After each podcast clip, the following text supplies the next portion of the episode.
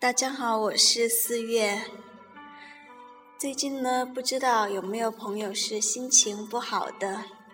反正呢，我身边有几个朋友，就是最近遇到了一些事情，有爱情方面的，也有友情方面的。我不知道大家遇到那些就是令自己烦恼的事情，会选择以怎样的方式去抒发自己的情绪。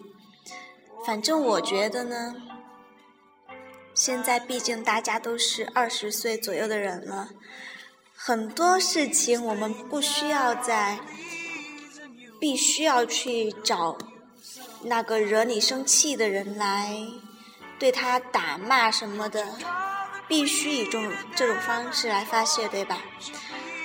其实我觉得我们现在经历了这么多事情。我们应该学会更多的是，怎样以自己的不伤害任何人的方式，来自己消化那一段段伤心的事情，传播一个很正能量的东西。一个朋友前段时间她男朋友劈腿了，我不知道这里说出来会不会就是让她听到的话会。戳他的伤疤什么的，但是我真的觉得很佩服他。在她知道男朋友就是和另一个女生搞上了的时候，她没有发疯似的去找这个男生讨要一个说法，他只是很冷静的先把这个女生的联系方式找到，骂了一顿。但是随即就冷静下来，然后他知道，骂这个女生并不是最后最好的解决。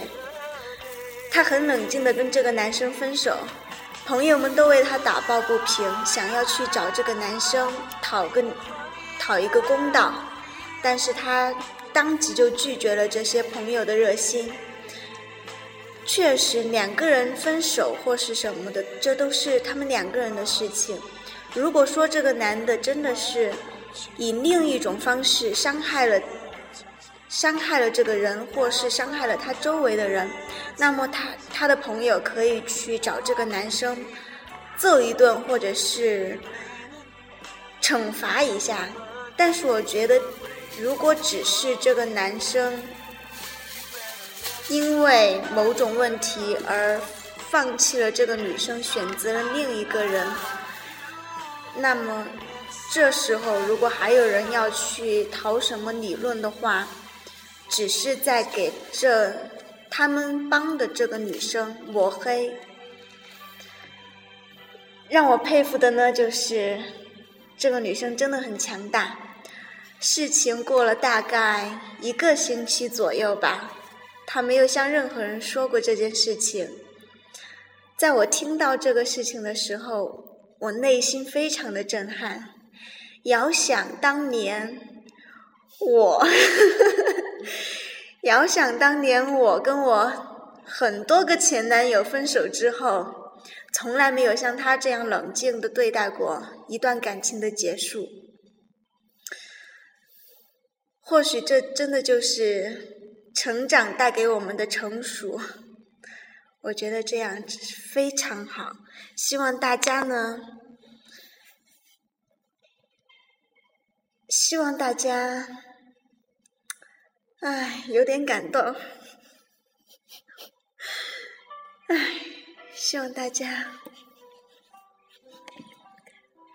希望大家在遇到事情之后都能成熟的面对。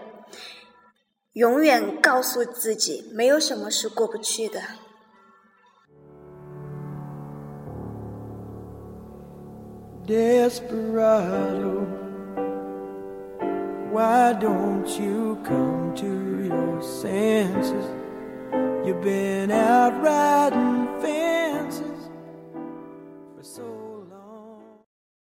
本期节目播放完毕，支持本电台，请在荔枝 FM 订阅收听。